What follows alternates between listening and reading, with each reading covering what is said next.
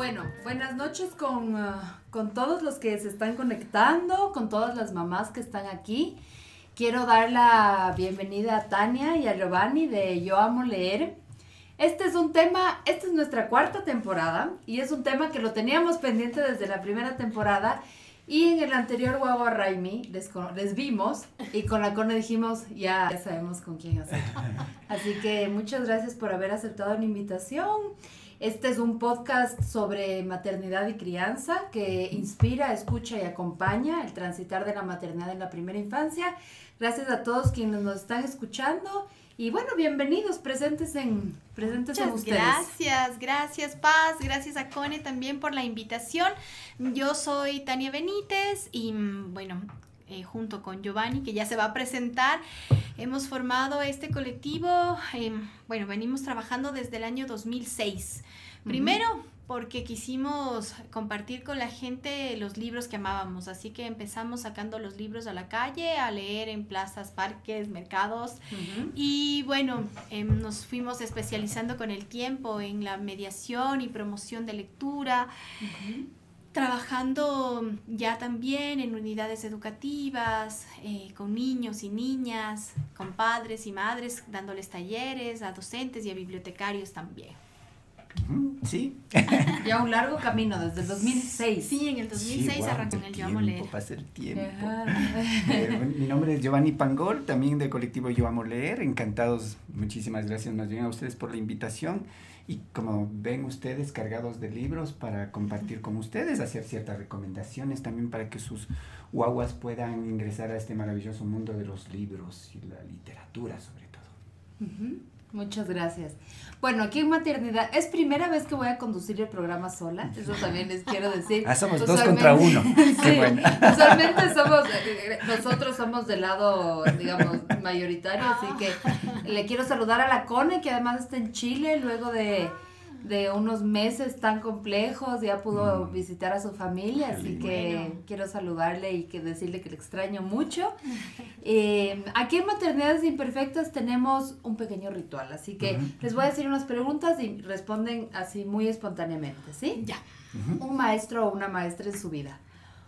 Mm, para mí, eh, Giovanni y Matías, mi familia pequeña. Sí. Creo que para mí es mi abuela y Francisco Delgado Santos. Una canción. El reparador de sueños de Silvio Rodríguez. Ah, Vengo a ofrecer mi corazón. Un libro. El amor en los tiempos del cólera. Me gustan los monstruos de Leonor Bravo. Me encanta, es un libro que nos ha dado mucho. Nos hemos paseado con, la Leonor y su libro. Qué lindo. un, un, mensaje para su hijo. Que sea feliz, que sueñe siempre, que él puede. Sí, que, sea feliz, que, que, le crezcan todos los días a las más grandes para que pueda volar. Y bueno, finalmente desde que soy mamá, soy más... Más loca, más feliz. sí. Y desde que soy papá, soy más... Más niño. Más niño. Es el camino de reencontrarse con la propia infancia, ¿no? Bueno, eh, ¿por qué es importante fomentar la lectura desde la, desde la panza incluso, ¿no? Sí, bueno, estamos convencidos de que mm, a través de la lectura y sobre todo de la lectura literaria vamos mm, fomentando la imaginación y la criticidad de los niños, niñas. Y por eso para nosotros es, necesario esta vinculación de mm, la lectura, de la palabra en realidad, eh, que tiene que ver con lo afectivo y también con la memoria, con con todo ese legado simbólico que le vamos dejando a los niños y niñas. Sí, sí.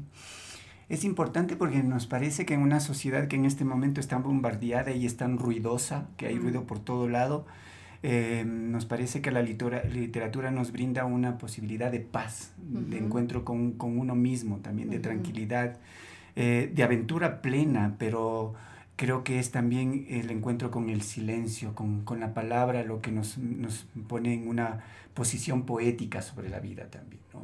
Rompemos de alguna manera esta cotidianidad de la bulla y nos metemos a una extra cotidianidad, pero de, del silencio, de la palabra y la poesía. Incluso de la introspección, ¿no? Sí, sí también, pero como dice Yolanda Reyes, no es que fomentamos la lectura porque tenemos, queremos tener niños genios, sino porque queremos darles a todos y a todas las mismas oportunidades, las mismas condiciones de aprendizaje, de conocimiento, em, esta, este, acercarse a códigos distintos que es es la lectura es eso, es, es, otro, otro lenguaje al, que tienen que, conocer las formas de, llegar. Entonces, desde pequeños, mejor aún. Justo hablábamos antes de empezar, ¿no? Como estos intangibles de la lectura, que va mucho más allá de tener buena ortografía, escribir bien. Yo creo que la riqueza de la lectura más bien se, se ubica como en esta posibilidad de de soñar, de sentirle al otro, de empatizar con mundos que tal vez son lejanos. Entonces creo que ese es como el legado inmaterial, intangible que, que, que, uno tiene, bueno, a leer poesía, a leer libros, ¿no? Claro, es que venimos, como te decía, de una necesidad utilitaria de, de la sociedad, ¿no? Siempre aparentemente cualquier actividad que tengas que hacer tiene que representar algo. Ajá, ¿no? Tiene que tener un fin y, y, casi siempre tiene que ser un fin económico o, o, o, también tiene que ser un fin académico, un, un logro, entre comillas. Y a nosotros nos parece que el arte, la literatura, em, permite sensibilizar al ser humano. Yo, yo estoy convencido que sí, que podemos nosotros crear mejor, una mejor sociedad cuando acercamos a los niños y a las niñas al mundo del arte y la literatura, ¿no? Porque son seres no solamente sensibles, sino más críticos. nosotros, una de las cosas que nos encanta es que los niños comienzan a cuestionar ciertos libros, ¿no? Comienzan a conversar y ponen sus propios finales o también en un momento dado cuestionan cierto personaje. Entonces están listos para la vida, porque la vida no es tan fácil. Y en un momento dado, cuando el profe le dice algo, también ellos tienen eh, el valor de decir, no, no, yo creo que es por otro lado.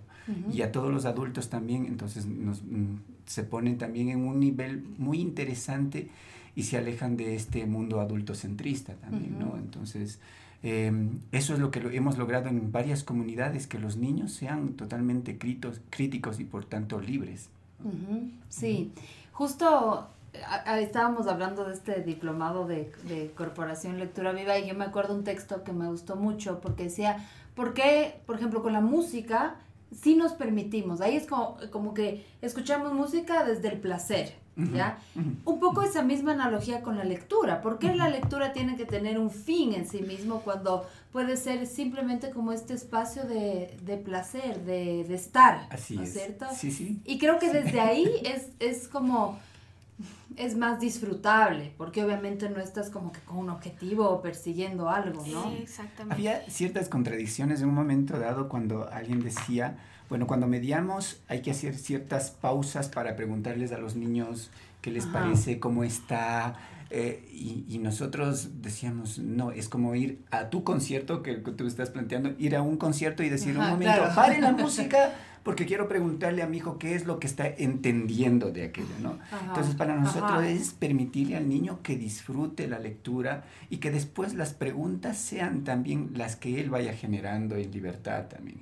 Ahí tendremos el trabajo de mediación en donde profundizar, profundizaremos ciertos temas. Algún maestro decía, ¿para qué sirve la literatura? Para nada, pero no les vayan a decir eso a los docentes.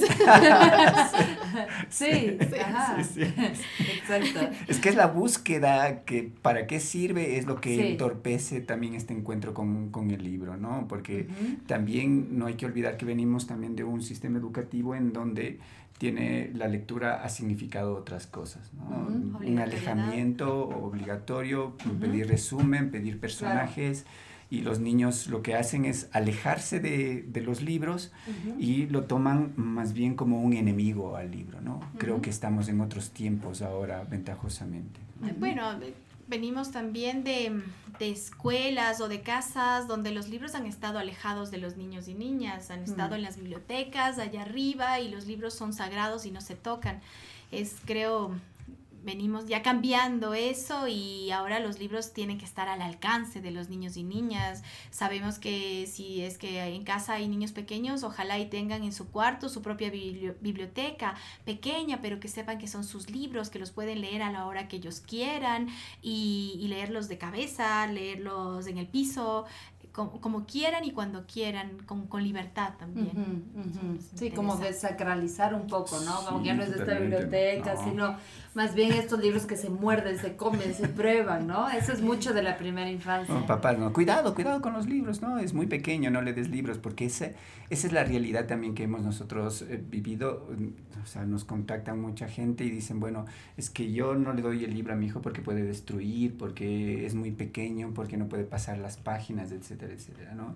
Entonces nos parece que hay que permitirles a los niños que indaguen en el libro, les pierdan también el respeto en ese sentido de que es un objeto, un objeto con mucho valor, por supuesto, pero cobra valor cuando se lo lee. o si no, no tiene valor el, libro como objeto. Bueno, quieren, ah, quieren hacer una pequeña... ¿El lagarto te parece? Sí. El lagarto está llorando. La lagarta está llorando. El lagarto y la lagarta con delantalitos blancos han perdido sin querer su anillo de desposados. Ay, su anillito de plomo. Ay, su anillito plomado. Un cielo grande y sin gente monta en su globo a los pájaros. El sol capitán redondo lleva un chaleco de raso. Miradlos, qué viejos son, qué viejos son los lagartos. Ay, cómo están llorando. Ay, cómo lloran y lloran. El lagarto y la lagarta. cómo están llorando. De Federico García Lorca. Precioso. y bueno, eh, eso también estamos convencidos de, esta necesidad. Antes de pasar al libro que, que hemos hablado ahora, de todo este mundo de la poesía que es importantísimo.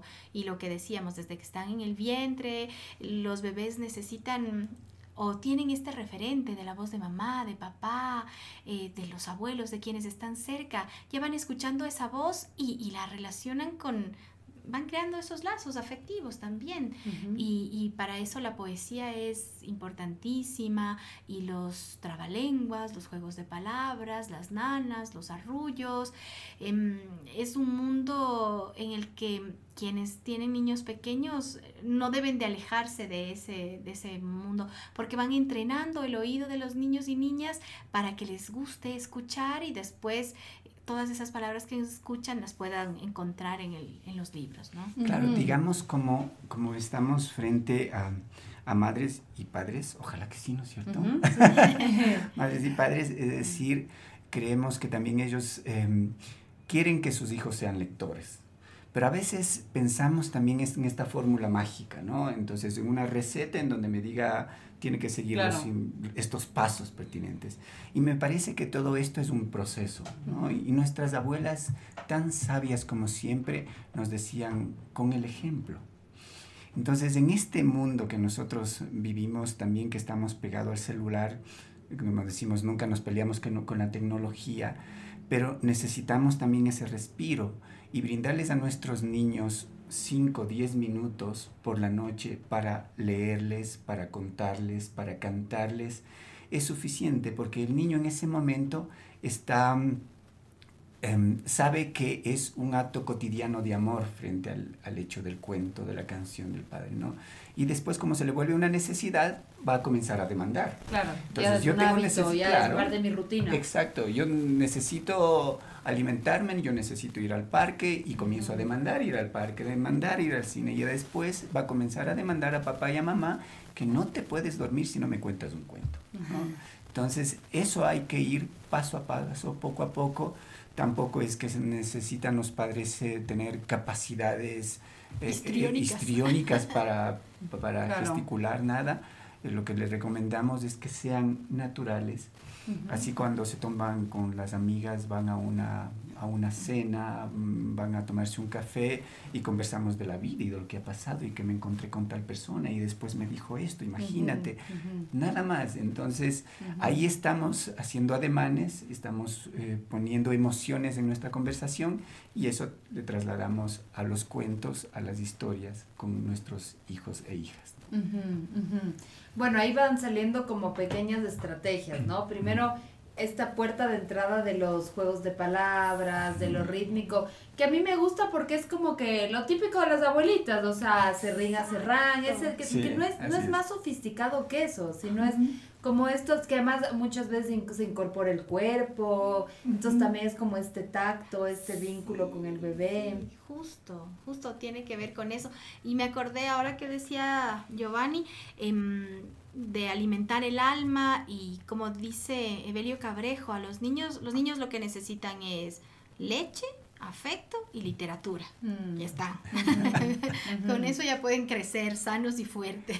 Y hay, como tú dices, hay canciones tan tiernas como mm, los caballitos. Corren los caballitos del más grande al más chiquito, porque allá en la caballeriza Doña Pata los llamó. Corren los caballitos del más grande al más chiquito, porque allá en la caballeriza Doña Pata los llamó. Un caballo con un callo que al correr ¡Ay! se le inflamó. Un potrillo caprichoso que en el suelo se quedó. Corren los caballitos del más grande al más chiquito, porque allá en la caballeriza Doña Pata los llamó. Mm, sí. De cri cri. De cri cri. Justo, y como que estas referencias simples, cotidianas, ¿no? Eso que tú dices de la naturalidad, yo creo que es algo que muchos papás no saben y que creen que tal vez tiene que ser como que muy dramático. Exacto, una escuela, cuando, o sea, tu voz es lo que el bebé conoce desde la panza. Entonces, esa voz ya es la voz de la familiaridad, del amor, que es esa voz igual, ¿no? Eh, me acuerdo también que Yolanda decía como que esta voz que canta, cuenta y arrulla, ser esa voz que canta, cuenta y arrulla, ¿no? Sí, sí, es eh, creerse también que pueden hacerlo, es, es, una cuestión de actitud, yo puedo hacerlo. Eh, mira, nosotros no somos cantantes ni músicos, pero eh, vamos usando estas herramientas y no solo para trabajar en, casa, sino para trabajar con los niños y niñas en las escuelas. Cuando nosotros vamos de aula en aula, que es lo que el trabajo que nos gusta hacer, hemos entrado varias veces a aulas donde los niños están y el maestro o la maestra les dice, bueno, siéntense. Nosotros solo empezamos con tengo una petaquita para ir sacando los cuentos y leyendas que voy contando. Y todos se ponen en silencio y es como, a ver, ¿qué es esto raro? Entonces nadie me grita nada, sino que están cantando. A ver, me siento, pongo atención, abro los ojos. Es, es otra cosa también que, que sí tiene que ver con, con lo afectivo y, y, con este buen trato de alguna manera. sí, sí. con lo estético, con la belleza. Sí, por ahí, por ahí vamos enganchándoles a los niños y niñas en, en este mundo. Creo que el amor es fundamental. es vivir enamorado de, de, de, de, lo que hacemos, vivir enamorado de, los libros, enamorarnos de la literatura, enamorarnos también de esta posibilidad de acercar a, a otros seres humanos maravillosos a este mundo, ¿no? Que, que como te decía Tania, eh, trabajar en comunidades para nosotros es es lo que nos complace muchísimo, ¿no? Porque creemos que la única forma de, de, acortar esta brecha social es brindándoles a los niños también otras posibilidades. Y esta posibilidad es la literatura, para que los niños sepan también que pueden soñar en mundos mejores y pueden también ellos acceder a otro tipo de mundos también, ¿no? Em, y pueden demandar. Claro, y pueden demandar de eso y pueden demandar también que en sus en sus escuelas tengan bibliotecas, que, eh, bueno, todo el trabajo ya te contaremos en otra ocasión que, de lo que hacemos en comunidades, pero la recomendación para los padres es dejar el celular a un lado y ponernos a cantar con, nuestros guaguas, ¿no? A compartir un tiempo maravilloso con ellos, que crecen rápido. Sí. sí. Y bueno, ¿qué es lo que hacían antes en las casas? Todos crecimos así. Había el almuerzo, que era un momento familiar, todos conversábamos de cómo nos fue en el colegio, en la escuela, en el trabajo, los papás y en la noche también y en las vacaciones era lo mejor porque uno iba donde los abuelos y el abuelo o la abuela eran quienes contaban las historias em, de lo que pasaba al momento o las leyendas que ellos aprendieron y escucharon cuando fueron niños. Eh, todo eso nos fue llenando a nosotros, nos fue em, dotando de, de sueños, de ilusiones, de curiosidad también y de este mundo mágico de las palabras. Y es lo que hemos perdido lastimosamente. Mm, vamos dejando, delegando responsabilidad de que aprendan a leer en la escuela o que, que ahí les guste la lectura. No, no, es un trabajo que estamos convencidos que empieza en casa, que, que no se le delega a los docentes.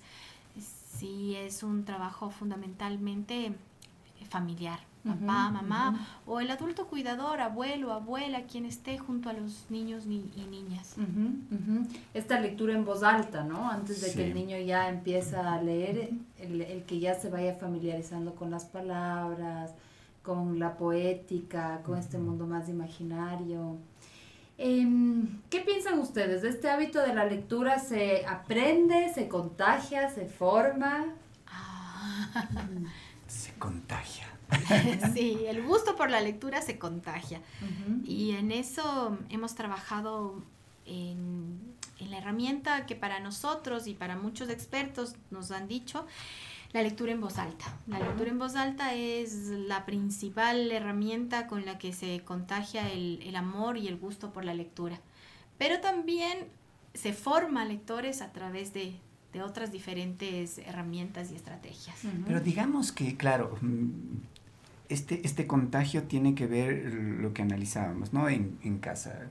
Si le vemos, si el niño mira a su papá, a su mamá, extasiado en un libro, pues el niño siente curiosidad también, qué es lo que está pasando. Claro, qué es lo que le está llamando a mi mamá tanto la está atención. Está como objeto libro y mm, llama, y en un momento dado él puede coger un libro y, y, también por imitación va a comenzar a hacer lo que mira.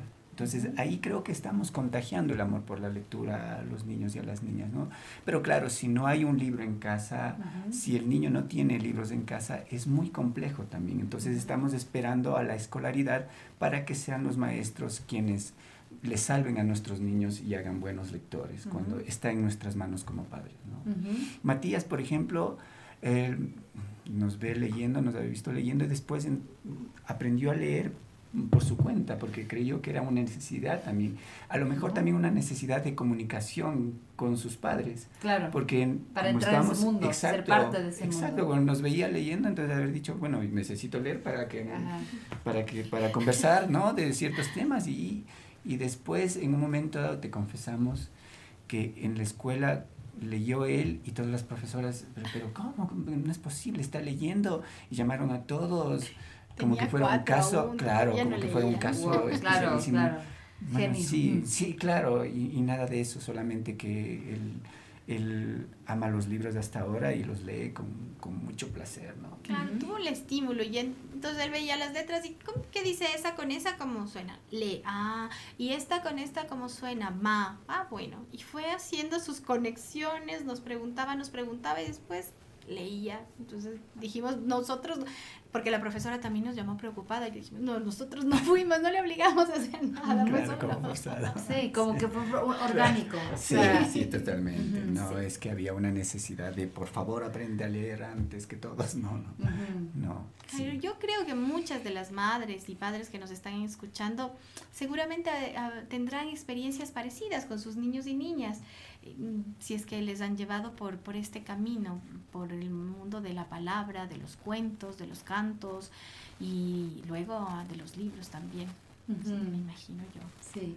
Que muchas se sentirán identificadas. Yo, tengo, yo, me, yo me siento identificada. Mi mamá eh, es una gran lectora y, y a mí me, me, supo elegir bien los libros que me, que me, que me pasaba. Y por ejemplo, yo soy pero sí, Amanda es como una abuela, ya murió, Christine Nostlinger para mí era, porque en esos libros yo encontraba muchas de las explicaciones que, de lo que pasaba a mi alrededor. Porque en, mi alrededor no se comentaba algunas cosas, pero en esos libros sí. Entonces, para mí era súper, yo, pucha, cuando se murió Christine Nostringer era tal cual como, como, porque era una especie como que de hada, psicóloga, amiga. Entonces, como también esa, ya cuando eres más grandecito, ¿no? No estamos hablando de primera infancia, pero también esa posibilidad de que el libro te da, de dar relatos de cosas que a veces no son tan fáciles de entender, que nadie te está contando.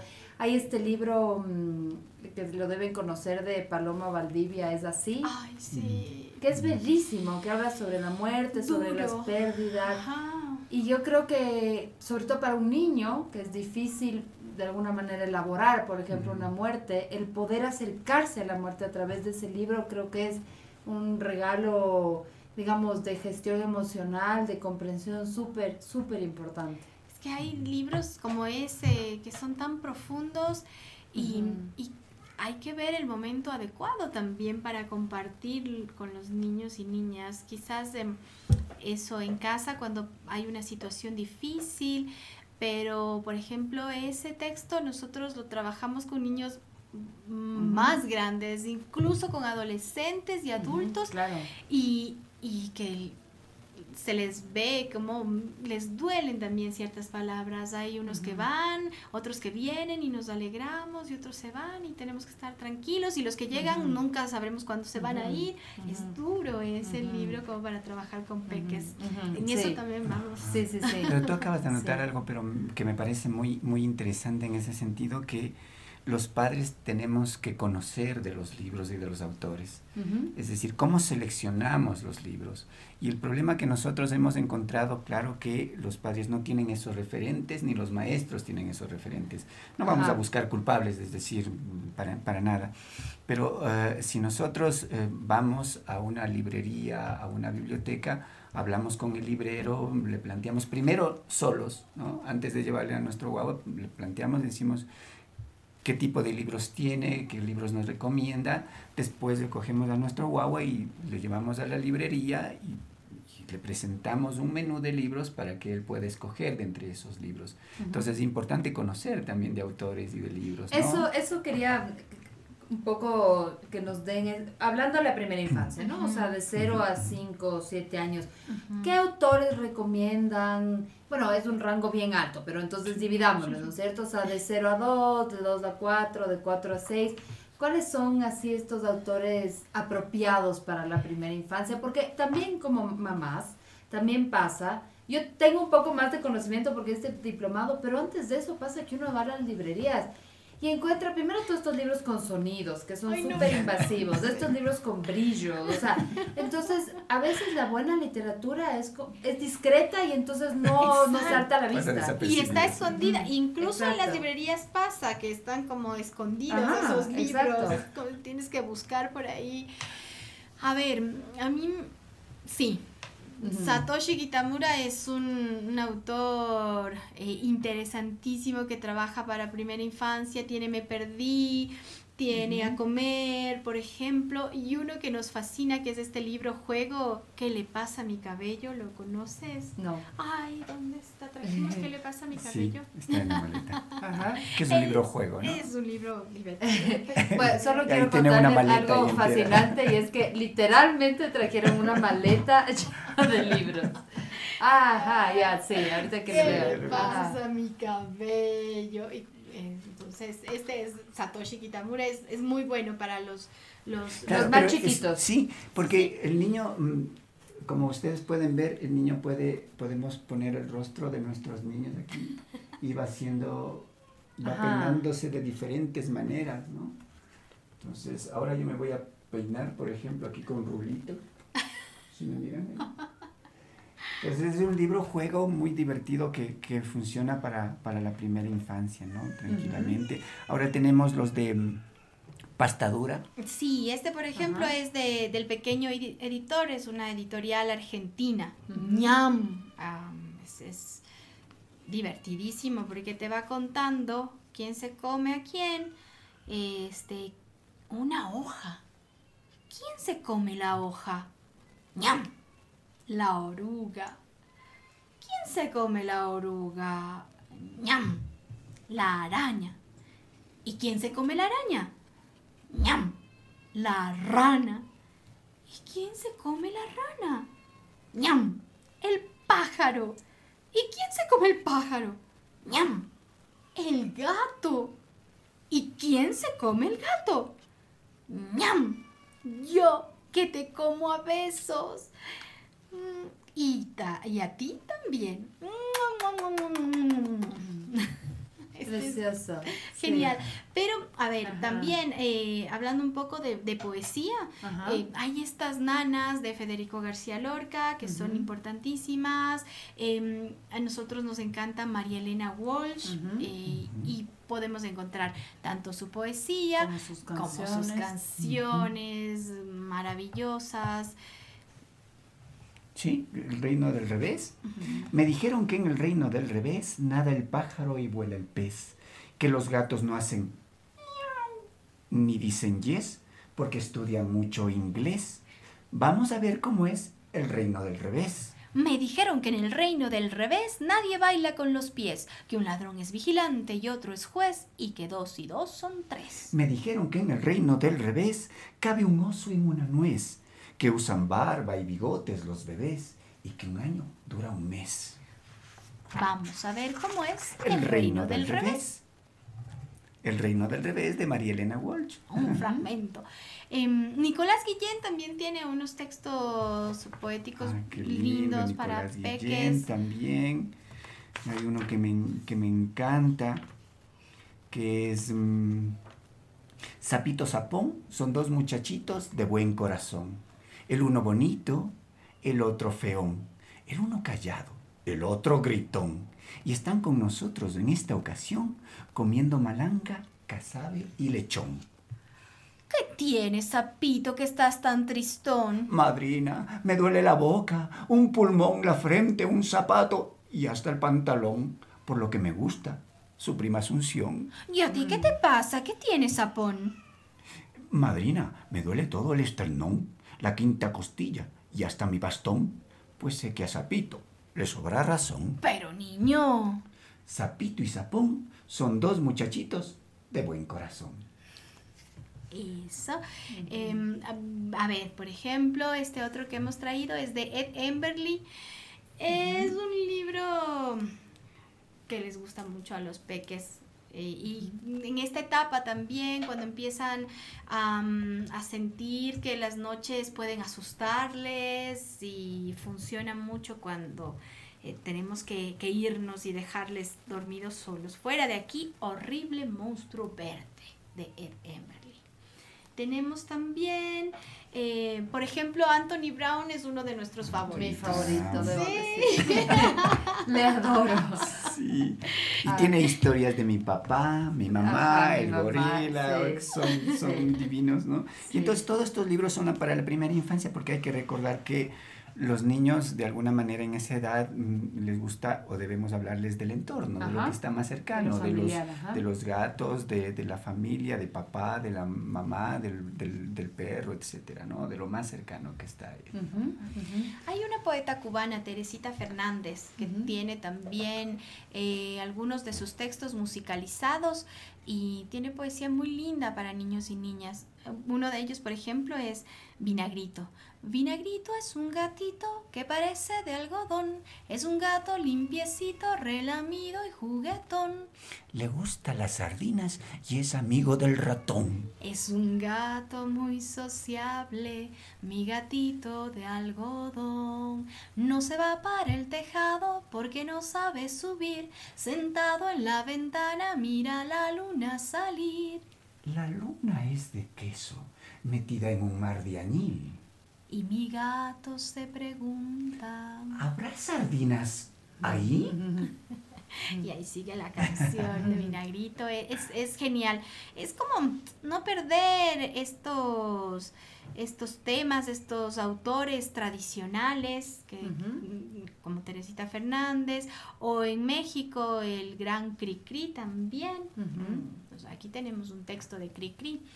Caminito de la escuela, apurándose a llegar, con sus libros bajo el brazo, va todo el reino animal. El ratón con espejuelos, de cuaderno el pavo real, y en la boca lleva el perro una goma de borrar.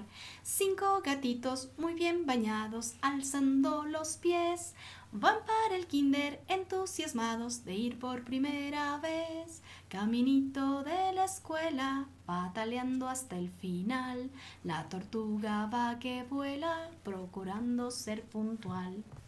Este a mí estos, mm, digamos, libros que vas cantando me han funcionado un montón con mi hijo. Yo tengo uno de las mañanitas, le encanta, le encanta, le encanta. Entonces sí, es como esta, esta mezcla, ¿no? Entre las palabras, el ritmo, el juego, la imagen, ya comienzan a ir relacionando. Sí, son muy, muy, muy interesantes. ¿Qué tengo por aquí? A ver, otro autor, otra autora. Ana Llenas, esta es una autora vasca, eh, El monstruo de colores. Tiene varias cosas lindas, les voy a mostrar nada más un poquito. Este monstruo, este color es porque tiene todas sus emociones mezcladas. Entonces, cuando los peques están mal genios, e irles contando eso, que pueden ir mm, ordenando sus emociones para que estén más calmados, tranquilos. qué lindo. Entonces va guardando las emociones y esta la guarda en un frasquito, que es la alegría. Y mm, acá está la tristeza, que le hace querer estar solo. Y este que les encanta a los niños cuando lo abrimos. La rabia. Como ahorita mi hijo. Se lo escucha. sí, la rabia y el miedo. Y este que me gusta mucho, la calma. Mm. Ay, la Qué bello. Y al final, cuando están ordenados, cada uno en sus frasquitos respectivos, mira, se enamora. Mm. ¿Y ahora qué? Preciosa. Este es muy lindo, de Ana Llenas. Entonces hay, hay autores maravillosos. No es por hacer publicidad, pero puedo decir dónde pueden eh, comprar. justo, perfecto. Justo em, una mamá, María Amparo Pilco, nos pregunta eso. saludos y felicidades. Muy lindo el tema. ¿En dónde se encuentra esta literatura? Así que más bien es un dato, no, no nos estamos piseando, podría. Debería. Sí, bueno, eh, tenemos algunas librerías favoritas. Em, la primera de nuestras favoritas es eh, la, creo que es la única librería especializada en literatura infantil y juvenil eh, en Quito, no puedo decir en el país, es el Oso Lector. El Oso Lector y Caro, que es una librera genial. Eh, si ustedes van allá, ella les indica los libros, por edades también, por intereses, eh, según lo que ustedes quieran para sus guaguas. Y, y van allá y seguro salen con uno o dos o tres libros porque tiene cosas maravillosas y importa directamente, ella es, tiene un gusto muy bueno para, para, los libros, una sensibilidad que trae libros preciosos. Pero otra también es el búho, ¿no? en el, búho encontramos también libros con temáticas profundos, lindos, eh, que conmovedores, entonces también es una librería que pudieran visitar el búho. El búho, sí. Y bueno, está el Fondo de Cultura Económica que tiene Satoshi Kitamura, tiene Anthony Brown, Oliver ah, Jeffers, que es un poquito más Sí, Oliver Jeffers, sí, también es uno de nuestros favoritos. Y está mm, Océano Travesía, que aquí se vende también, eso sí, ya las encuentran en las librerías grandes, las cuales no vamos a mencionar. pero, pero busquen cuando vayan a, las librerías, que quizás las encuentran en centros comerciales y eso, em, Océano, libros de Océano Travesía. Es bueno también saber qué editoriales, entonces, em, el Fondo de Cultura Económica, Océano Travesía, si encuentran cosas de Coquinos, de Calandraca, de Editorial Mediavaca, eh, Ecaré, el ah, zorro, rojo. Sí. Para jóvenes, zorro rojo. bueno, sí.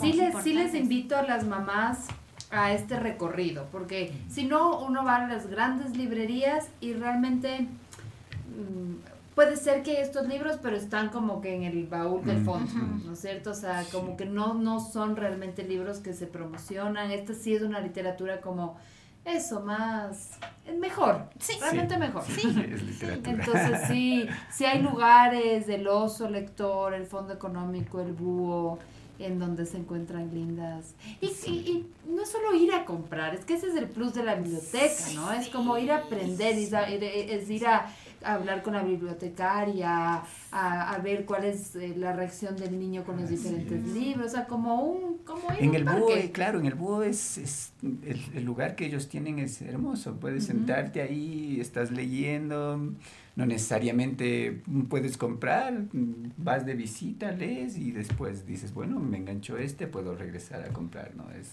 es un sitio acogedor también el búho, ¿no? Y hay que tomar en cuenta que también en Quito hay la red metropolitana de bibliotecas que hay que visitar. La... Cuéntanos un poco de la red. La red metropolitana de bibliotecas eh, pertenece al distrito y mm, ellos tienen una biblioteca en cada cantón o en cada administración zonal, en realidad, eso, eso, en cada administración zonal tienen una biblioteca.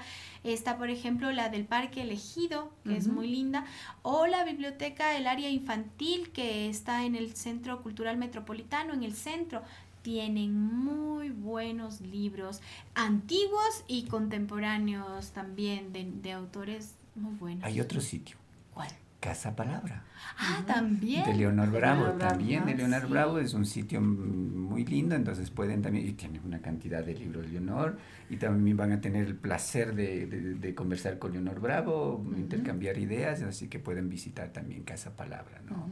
Que está ubicado también es en el mercado, de, la floresta. Sí, entonces hay estos espacios a los que así como van al parque, como van de excursión, pueden también ir de paseo a la biblioteca o a la librería que sus hijos se, lo va, se los van a agradecer.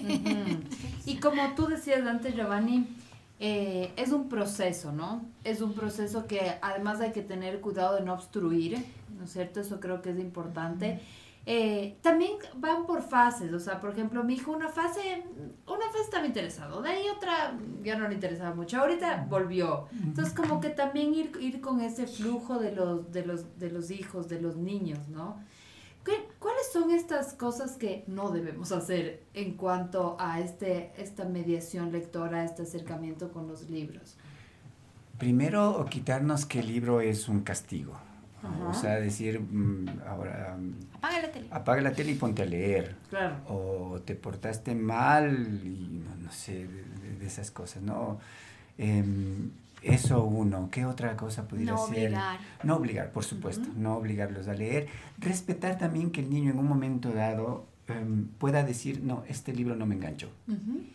es, uno de los derechos de los lectores es eso. A veces también nos torturamos con esto que, no, tienes que terminar el libro y, tienes, y también como padres es, pero termina el libro, para eso te compré.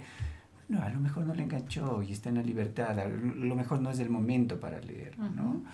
Eh, entonces, que el niño pueda decir, no quiero leer, está bien, tendrá su tiempo también, ¿no? Entonces, esas cosas es lo que creo que no debemos hacer como, como padres, ¿no? El castigo para que lea, ¿no?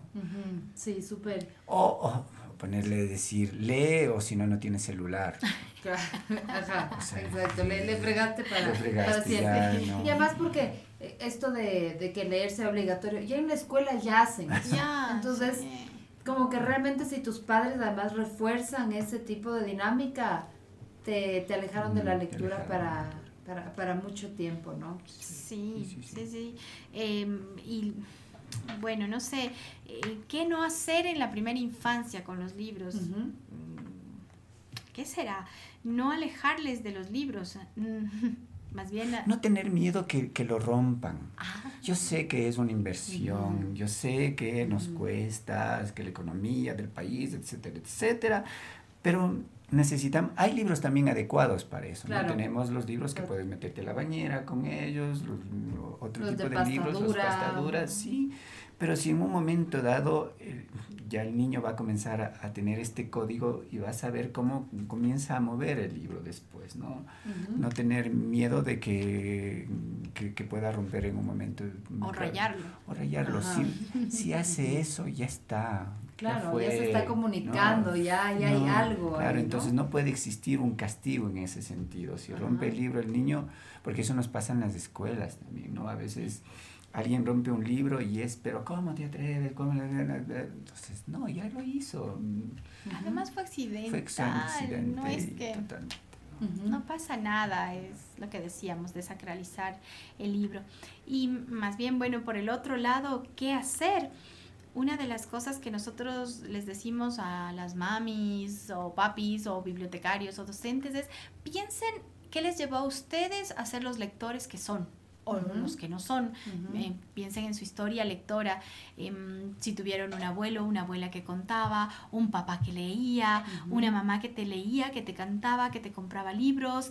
Eh, esas cosas que funcionaron para que tú seas una buena lectora o para que a ti te guste leer, son las que también van a hacer que tu hijo, tus estudiantes eh, se acerquen de una manera distinta a la literatura.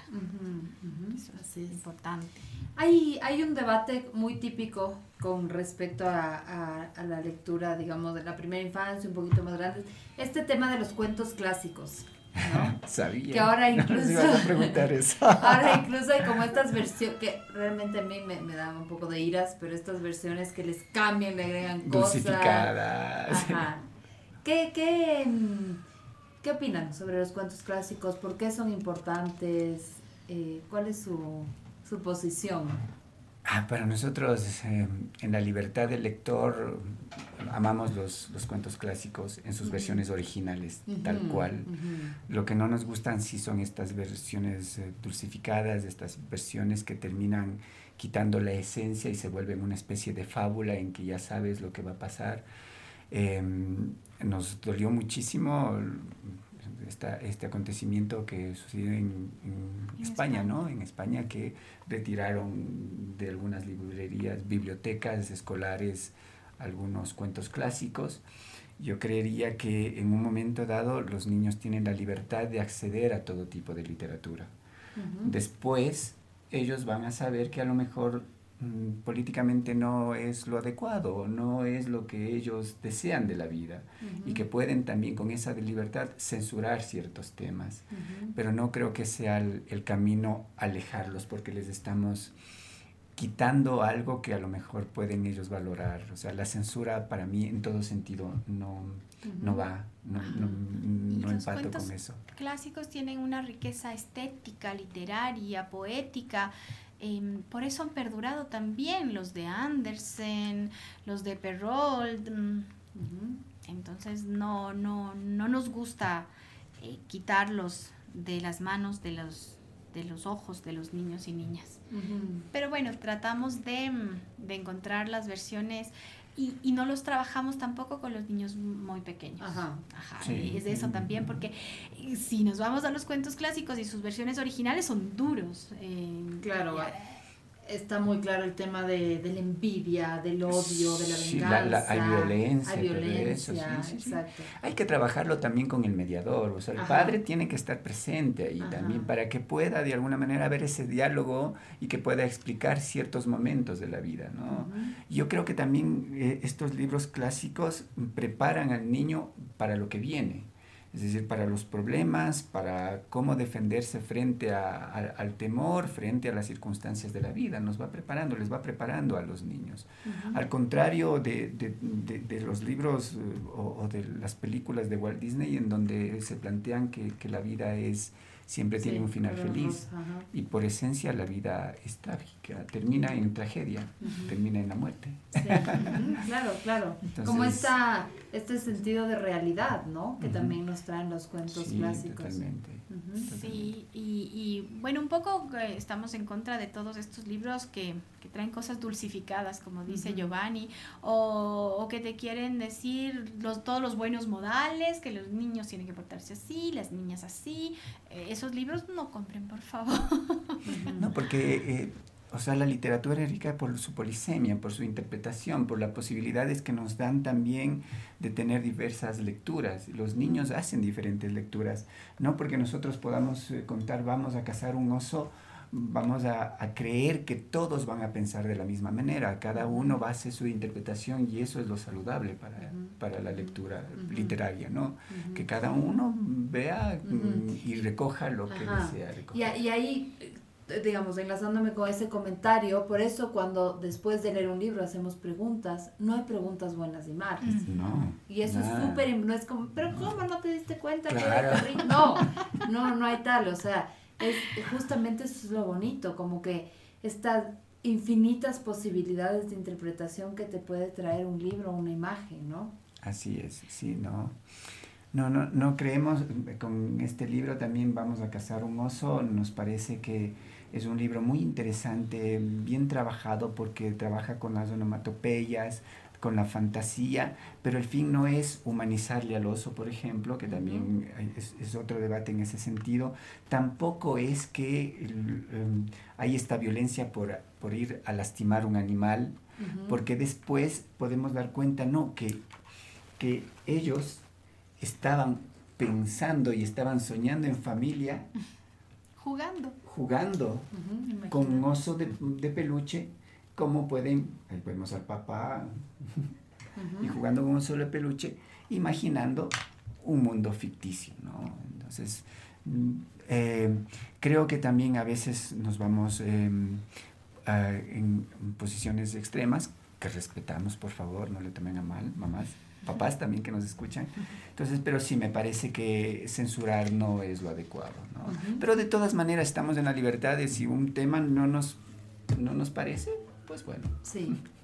Hablabas tú de estos libros que ese yo creo que es también otro dilema que nos, que nos topamos las mamás, ¿no? Como que tratar de solucionar temas de la crianza con libros. Sí.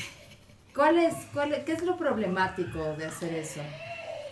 A ver, que no les estamos acercando realmente a la literatura. Digo, es como en el caso de los adultos, comprarnos libros de autoayuda. Eh, a los niños les dan eh, cómo comportarse, cómo comer, no, no son textos literarios y lo que nos interesa es despertar ese, ese gusto por un lenguaje estético, por lo poético, por la construcción de imágenes. Eso es, son textos como dichos, eh, no, te dejan lugar a la imaginación porque te dicen qué hacer y cómo hacerlo y, ya, no, no pasa de eso, no trascienden esos libros. hay, que, hay que buscar literatura. Exacto.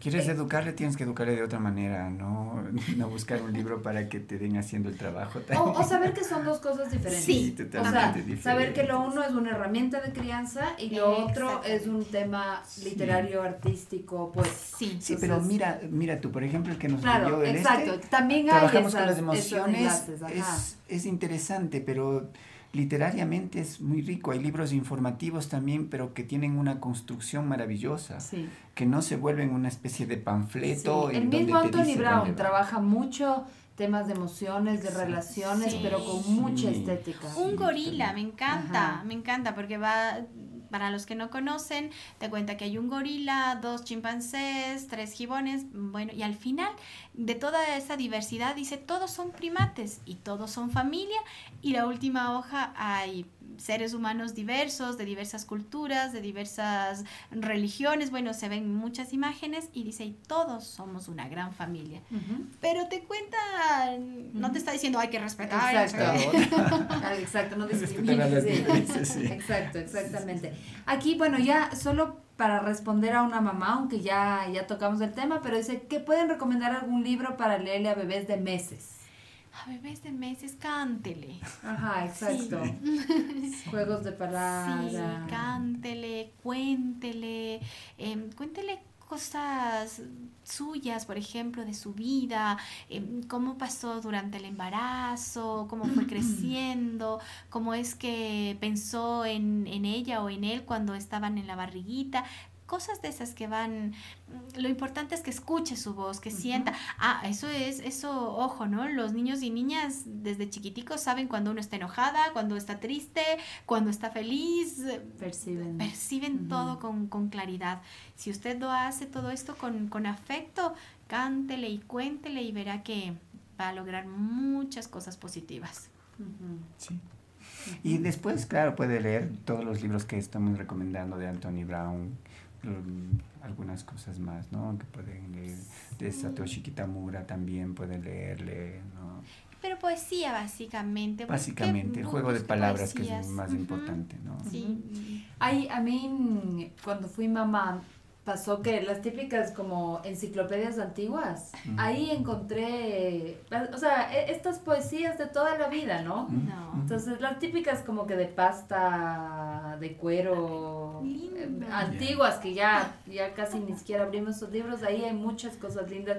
Las abuelitas enseñan un montón de estas cosas, los... Eh, eh, todos los juegos con el mismo cuerpo, con los deditos, con el movimiento. Entonces yo creo que ahí hay un...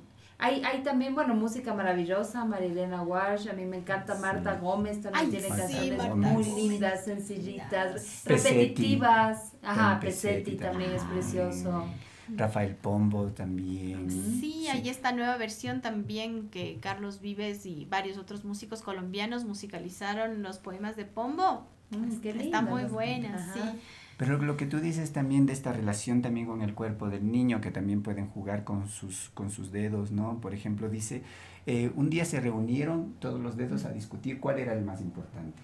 Yo soy el más importante porque soy pequeño, dijo uno de ellos. No, no, no, no, están equivocados. Yo soy el más importante. Ajá, yo soy el más importante porque estoy en el centro. No, que va, yo soy el más importante porque puedo señalar. Y este dijo, no, yo soy el más importante porque puedo abrazar a todos. Mm. Entonces podemos jugar en ese sentido también, de tocarle su piel, ir también cantando, haciendo ciertos ritmos con, el niño. Exacto, justo lo que tú decías, ¿no, Tania? Como esta estimulación del afecto, del vínculo, del momento, con lo que empezamos el programa, ¿no? De, momentos como un poco más de silencio, más... Eh, más, sensitivos. sí, sí, más nuestro. Sí, y jugar también todo esto ya que tiene que ver con otro tipo de, de aprendizajes, de materiales también, mientras le cuentas o le cantas, trabajar con, con materiales suaves o de todo tipo que vayan sintiendo las diferentes texturas. Bueno, pueden hacer cosas maravillosas eh, relacionando la, lectura, la literatura con, otras actividades para también a, la larga, a la larga sí, es para el aprendizaje, para que tengan eh, mejores posibilidades de hacer conexiones los niños y niñas. Todas estas canciones, cuentos eh, van haciendo que el cerebro de sus niños y niñas eh, crezca y que haya más neuronas y depende de toda esta estimulación para toda su vida. Bueno, creo que ha sido un programa súper completo. ¿Se quedan con algo en el tintero? no, creo que, que las recomendaciones que les hicimos desde un inicio, que el padre se involucre, se involucren en esto, no a nosotros también vemos que en, el mundo de la literatura también hay muchas mujeres este, escritoras maravillosas, ilustradoras maravillosas. Em, algo también está pasando con, con, los hombres, ¿no? De alguna manera. Eh, ¿Sabes qué quisiera yo también reconocer em, a, la, a, las escritoras eh, escritores e ilustradores ecuatorianos. Me parece que en este momento el país tiene una excelente producción. Tenemos a Ana Carlota González, a Leonor Bravo, a Edgar Alan García, tenemos a Soledad, Córdoba, Francisco Delgado Santos, Lizeth la Antigua, Eulalia Cornejo, Sosa Pato, Roger Icaza, Marco Chamorro, uy, perdón si no los nombramos Patricia Inderica. Sí. Entonces me parece que también es buscar nuestros autores, eh, porque están muy cercanos y también a, nuestro, a nuestra realidad Y nosotros estamos re orgullosos de, lo, de, la literatura ecuatoriana, ¿no? Va magnífico. Y se ha alejado de, de lo que decíamos, ya está, pero muy, pero muy alejados de antes de esta literatura que nos cantaba la banderita, el escudo, a cepillarse los dientes, etcétera, etcétera. No, ahora mm, es una literatura fantástica, emocionante. De los autores que mencionaron, ¿cuáles son los más cercanos a la primera infancia? A la primera infancia. Tiene algunos textos Leonor, también La Sole, Soledad Córdoba, eh, Lisette la Antigua también. Juego de palabras de Edgar, Edgar Allan García también. Sí. Eh, María Luz Albuja es una poeta que también tiene textos lindos para la primera infancia y tiene un libro con Sandra de la Torre. Em, ajá, ah, Sandra de la Torre, maravilloso. sí, también. Sí. muy, muy importante, ¿no? Como el, el poder descubrir ya nuestra, nuestro propio lenguaje desde nuestro propio contexto muchos no conocen y cuando llevamos estos textos, algunas escuelas nos dicen, ¿y quiénes son? Son, son autores ecuatorianos, ¿y dónde compro? Es, es, eso, necesitamos ir ampliando los referentes, que las madres, los padres, los docentes conozcan a los autores y a los ilustradores, ilustradoras también, que son muy importantes, que hacen un trabajo fundamental. Y solo así, conociendo, van a poder entregar este, este legado maravilloso a sus hijos e hijas. Bueno, muchas gracias por... Uh, voy, íbamos a hacer el sorteo ahorita, pero la Cone me acaba de mandar un mensaje y me dice que hagamos unos sorteos por Navidad. Ah, así que, pero quiero decirles que aquí Giovanni y Tania nos... Bueno, cuéntenos un poco de ah, palabras juguetonas. déjame, les cuento. Esto es Palabras Juguetonas. Es un proyecto que lo hicimos en el 2015, Giovanni, eh, también Alejandra Tapia y Alfredo Ponce. Es un disco que recoge mm, la vida y la obra de Federico García Lorca, Soledad Córdoba, María Elena Walsh, Rafael Pombo y Francisco Delgado Santos. Eh, trabajamos mm, sus sus biografías como un cuento para acercar a los niños y niñas, hay poemas musicalizados, eh, fue un gran trabajo, fue un, proyecto también que ganó fondos concursables del Ministerio de Cultura y así lo hicimos. Y lo trabajamos especialmente para los niños y niñas de Pastaza, eh, para fue este, Travesía Poética y Sonora Iberoamericana para niños y niñas y lo, lo distribuimos en algunas escuelas de, de Pastaza. Bueno, pronto lo vamos a, a, sortear y pronto lo voy a escuchar. Por favor.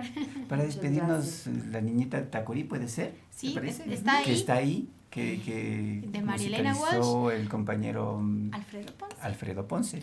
Había una nenita en Tacuarí que solamente hablaba con la I, que papelón un día delante de su tía, en lugar de decir papá dijo pipí. De la María Elena Walsh. Muchas gracias por estar aquí, muchas gracias por uh, nutrir este espacio. Mm, nosotros hemos tratado temas desde lactancia, parto, límites y realmente yo sí sentí una deuda con, con esta, porque a mí realmente me cambió la vida ser una niña lectora. Ah. Entonces para mí sí es muy, muy importante el que nosotros podamos ser como ese, ese canal con nuestros hijos también. Creo que han dado unas excelentes recomendaciones, prácticas eh, buenos autores, tenemos lugares a donde ir, igual que vamos al parque, vamos a la biblioteca, esa es la invitación, démonos tiempo, que no sea como que el libro al apuro o el libro que nos regalaron.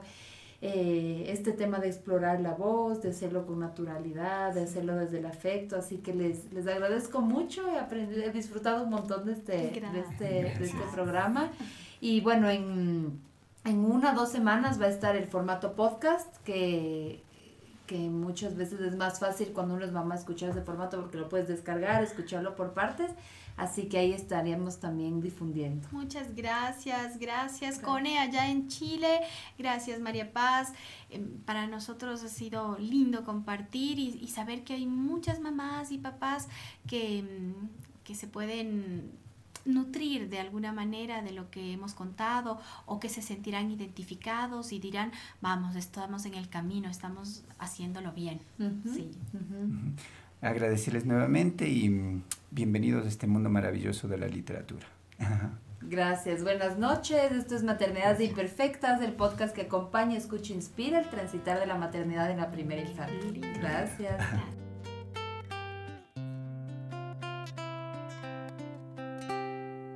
Bye.